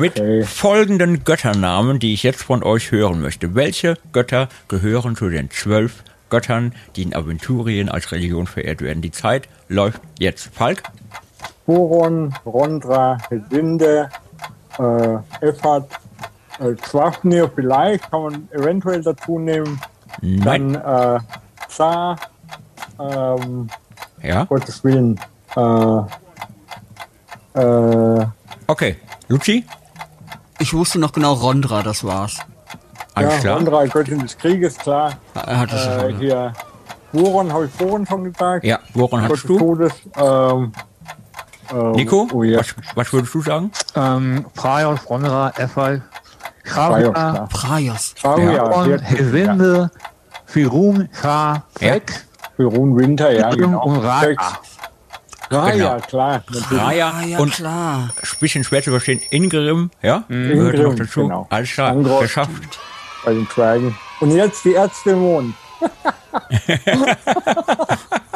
Nicht schlecht. Leute, super. Also wir nennen es nochmal Praios, Effert, Boron, Firun, Fex, Ingrim und dann die Göttinnen Rondra, Travia, Hesinde, Zar, Pereine und Raya. Travia, ach, ja klar. Herr Reine. Um Gottes Willen, konnte ich das vergessen. Ja, ja, ja. Da muss man, da muss man aber auch für gemacht sein, mein lieber Mann. Aber Respekt, was ihr da doch noch wusstet. Also Absolut. richtig gut. Mensch, also, Also ich konnte mal tatsächlich die Ärzte im Mond sind ja zugeordnet äh, aventurischen Göttern. Ja. Alle, äh, also um Gott, oh Gott, wie schön. Das ist alles so äh, Wissen, das man mal aggregiert hat. Oh Mann. Du konntest sicherlich beide Namen für die Ärzte wohnen. Ja klar. ja, ja, logisch. genau. Alter. Und wir hören, äh, übrigens, ihr könnt jetzt den Korken und die Stifte äh, Okay. wieder rausnehmen. Wir bewegen uns mal allmählich raus aus der Taverne. Das ist ja, also ich sehe jetzt schon, wenn wir bei einem der nächsten Konzerte unterwegs sind, wird der Falk bis dahin wieder recherchiert haben und mir, ob ich es hören will oder nicht, alle Erzdämonen doppelt und dreifach äh, um die Ohren hauen. Ja? Nicht schlecht, Leute. Fucking fassbar. Aber Dankeschön, danke für die schönen Fragen, mein Lieber.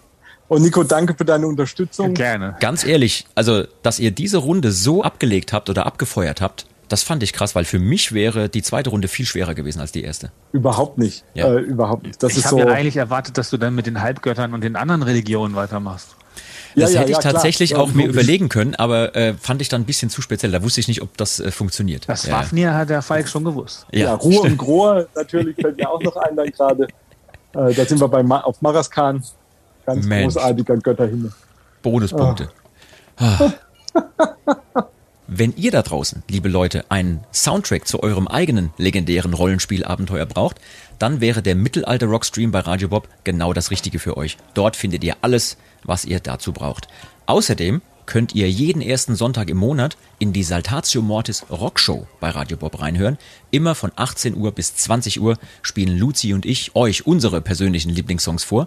Wir begrüßen Gäste von anderen Bands, wir beantworten eure Fragen, wenn ihr welche geschickt habt und so weiter und so fort. Außerdem zeigen wir der Welt, dass selbst die größten Superhits nochmal ein ganzes Stück besser werden, wenn man sie mit einem Dudelsack spielt. Die nächste äh, Folge ist ja auch schon wieder in Arbeit und in Planung.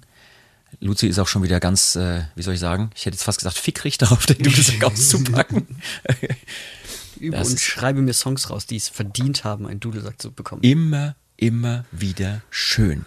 Also, erstmal ähm, an euch, vielen, vielen Dank fürs Mitmachen, die ihr hier heute Mega. dabei wart. Ich habe das so genossen. Nico, danke schön, dass du äh, zu uns in den Podcast gekommen bist. Und ich würde gern irgendwann mal da weitermachen, weil ich auch noch so viele Fragen habe und so viel, du so ein, ein Quell des Wissens, ein Wissensschatz bist, was Rollenspiele für mich jetzt gerade angeht. Ja. Und, es hat äh, super Spaß gemacht, hier zu sein. Und äh, ihr könnt euch natürlich jederzeit bei mir melden. Und äh, Falk, du hast ja meine Telefonnummer. Ja, klar, klar. Oh Noch Gott. ein paar Ideen pitchen. Eine Sache möchte ich definitiv noch kurz äh, einfügen, ohne die ich euch nicht gehen lasse. Und zwar, wir haben ja hier die Rubrik Schande des Tages. Und ähm, ich habe mir überlegt, dass ich den Falk folgendes gerne fragen möchte und vielleicht euch beiden anderen auch noch. Also grundsätzlich ist jede Schande des Tages hier gerne willkommen. Also irgendetwas, was euch in eurem persönlichen Leben oder auch sonst wie mal schiefgegangen ist, was ihr gerne erzählen könnt, ohne dass ihr euch selber zu sehr in die Scheiße reitet. Aber ich weiß, Luzi hat auf jeden Fall etwas. Ich würde gern vom Falk wissen, was war denn in deiner Rollenspielerrunde das größte und schlimmste Trainwreck, was euch mal passiert ist, was dir jetzt spontan einfällt? Also zum Beispiel, ihr habt euch wunderschön was ausgedacht Ja, ja. und es Ja, hat ich- überhaupt ich weiß es. nicht Ich geklappt. Genau sowas wollte ich erzählen, ja. Schande. Schande. Wir haben, das war eine Spielrunde. Wir haben uns äh, damals in Heidelberg getroffen und äh, hatten den Schlüssel für, für so ein Hinterzimmer in so einer Gaststätte und haben da gezockt. Drei Tage lang. Darkroom, ja, ja. Drei Tage. Es war und natürlich die Nacht zum Tag gemacht, wie man das damals kannte. Und irgendwann war, hatte ich es so leid. Ich wollte einfach, dass es rum ist.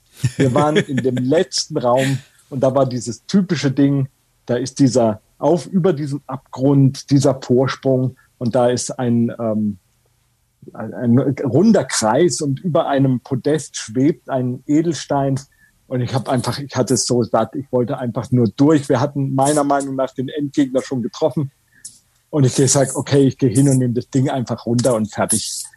Und das war natürlich keine Vorsicht walten lassen. Ich dachte, jetzt ist es durch. Und es war natürlich der Mega-GAU. Ich habe damit quasi die ganze Runde ausgeschaltet. Und äh, das war, weil natürlich damit alle Fallen gleichzeitig aktiviert worden sind, die und natürlich noch ein Erzbösewicht aufgetaucht ist und und und. Ich habe quasi die ganze Runde gekillt. Das war, glaube ich, die, das Mieseste, was mir als Spieler passiert ist. Und das Schlimmste, was mir als Spielleiter passiert ist, war, wir spielten AD&D und ich dachte mal, Psioniker, das ist eine tolle, äh, das sind tolle Gegner für meine, Grund, äh, für meine Spielrunde. Und ähm, man muss wissen, dass damals in AD&D Psioniker ein super Sonderregelfall war, die mit auftauchen konnten ähm, und äh, eher experimentelle Regeln waren.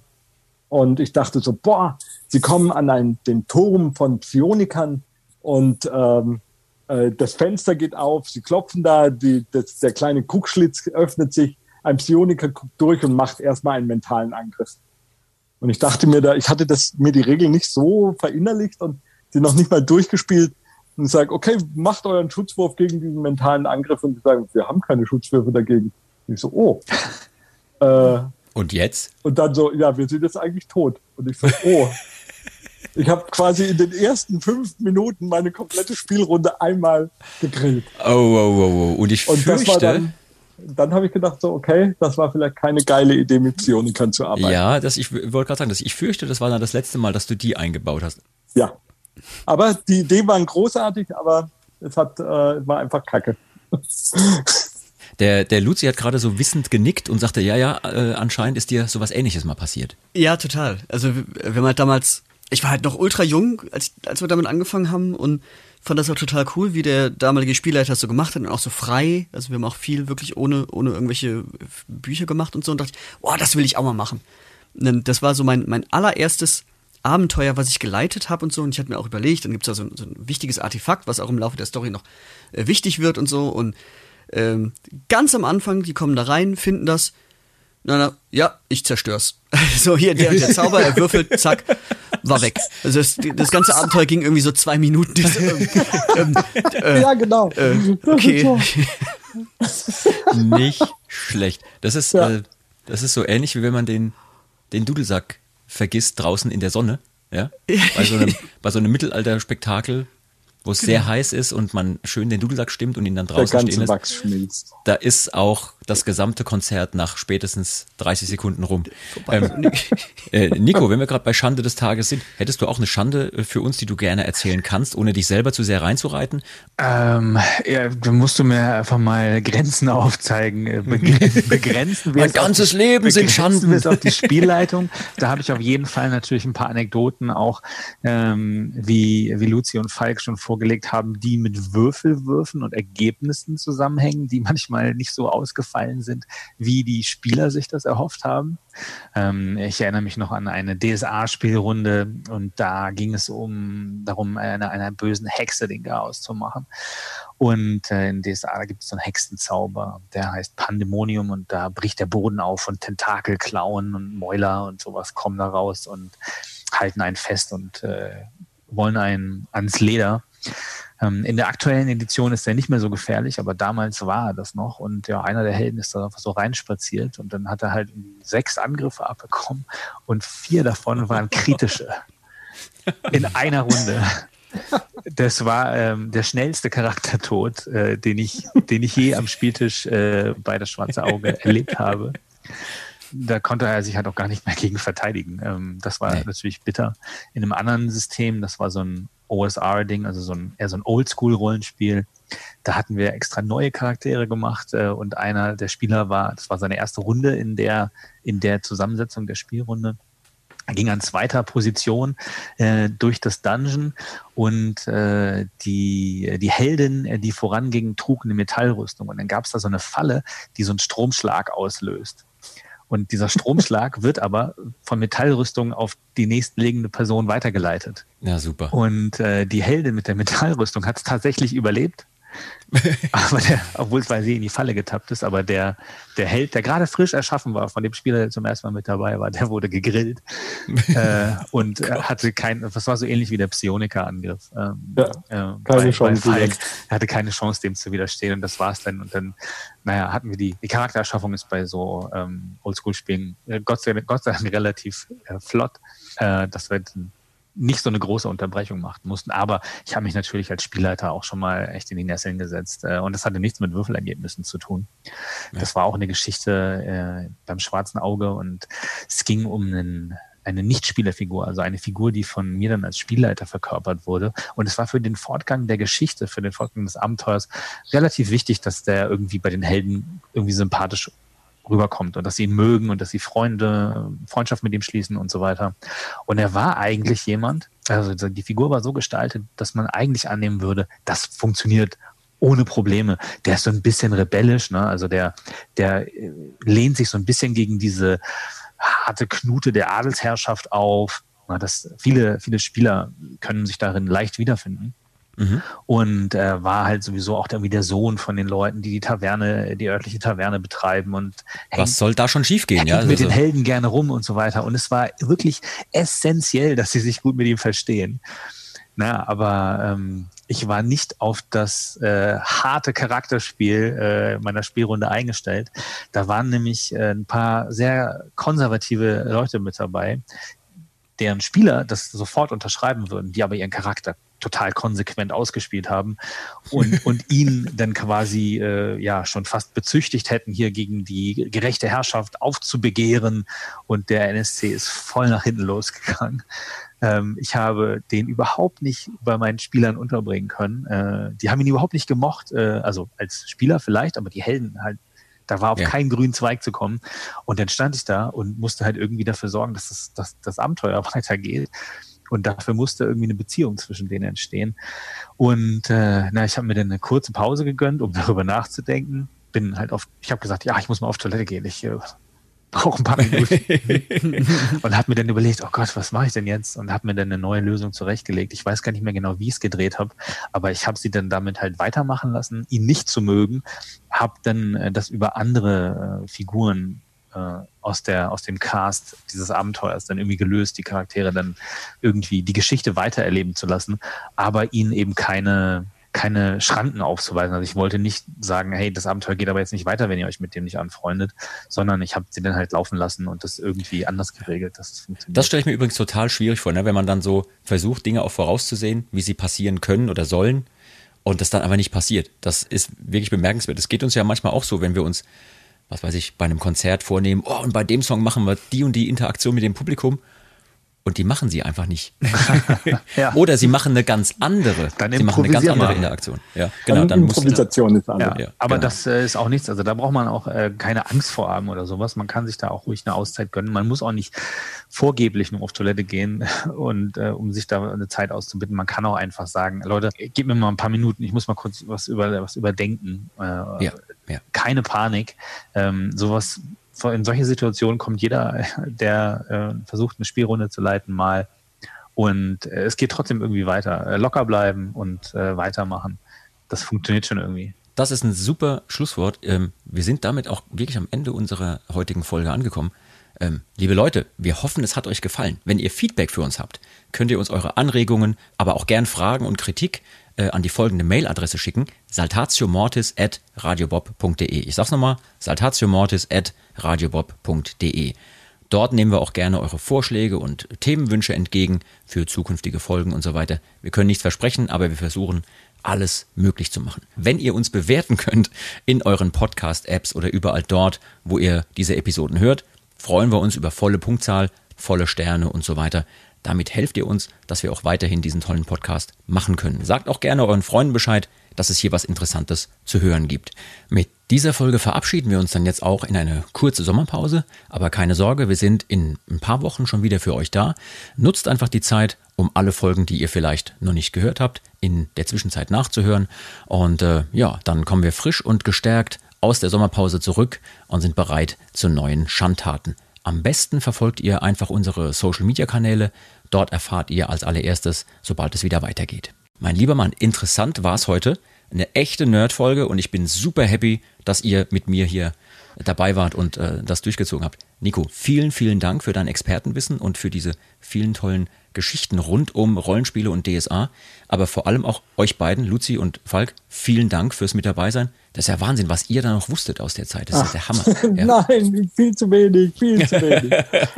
Ach, Hat mir super. auf jeden Fall sehr, sehr viel Spaß gemacht. Nico, vielen, vielen Dank für deine Zeit. Dankeschön. Gern geschehen, Toll, dass du unser Gast warst. Gern geschehen, hat mir, hat mir Spaß gemacht. Äh, vielen Dank für die Einladung. Gerne wieder. Und komm uns gerne mal besuchen bei einem unserer Konzerte. Dann können wir noch ein bisschen mehr rumnörden. Gerne dann auch mit einem Getränk in der Hand in der echten Taverne. In diesem Sinne, liebe Leute, wir hoffen, es hat euch gefallen. Wir sagen Tschüss, bis zum nächsten Mal. Ciao. Tschüss. Tschüss. Ciao. Das war Med und Moshpit, der Mittelalter-Rock-Podcast mit Saltatio Mortis, ein Radiobob Original-Podcast. Mehr davon jederzeit auf radiobob.de und in der MyBob-App.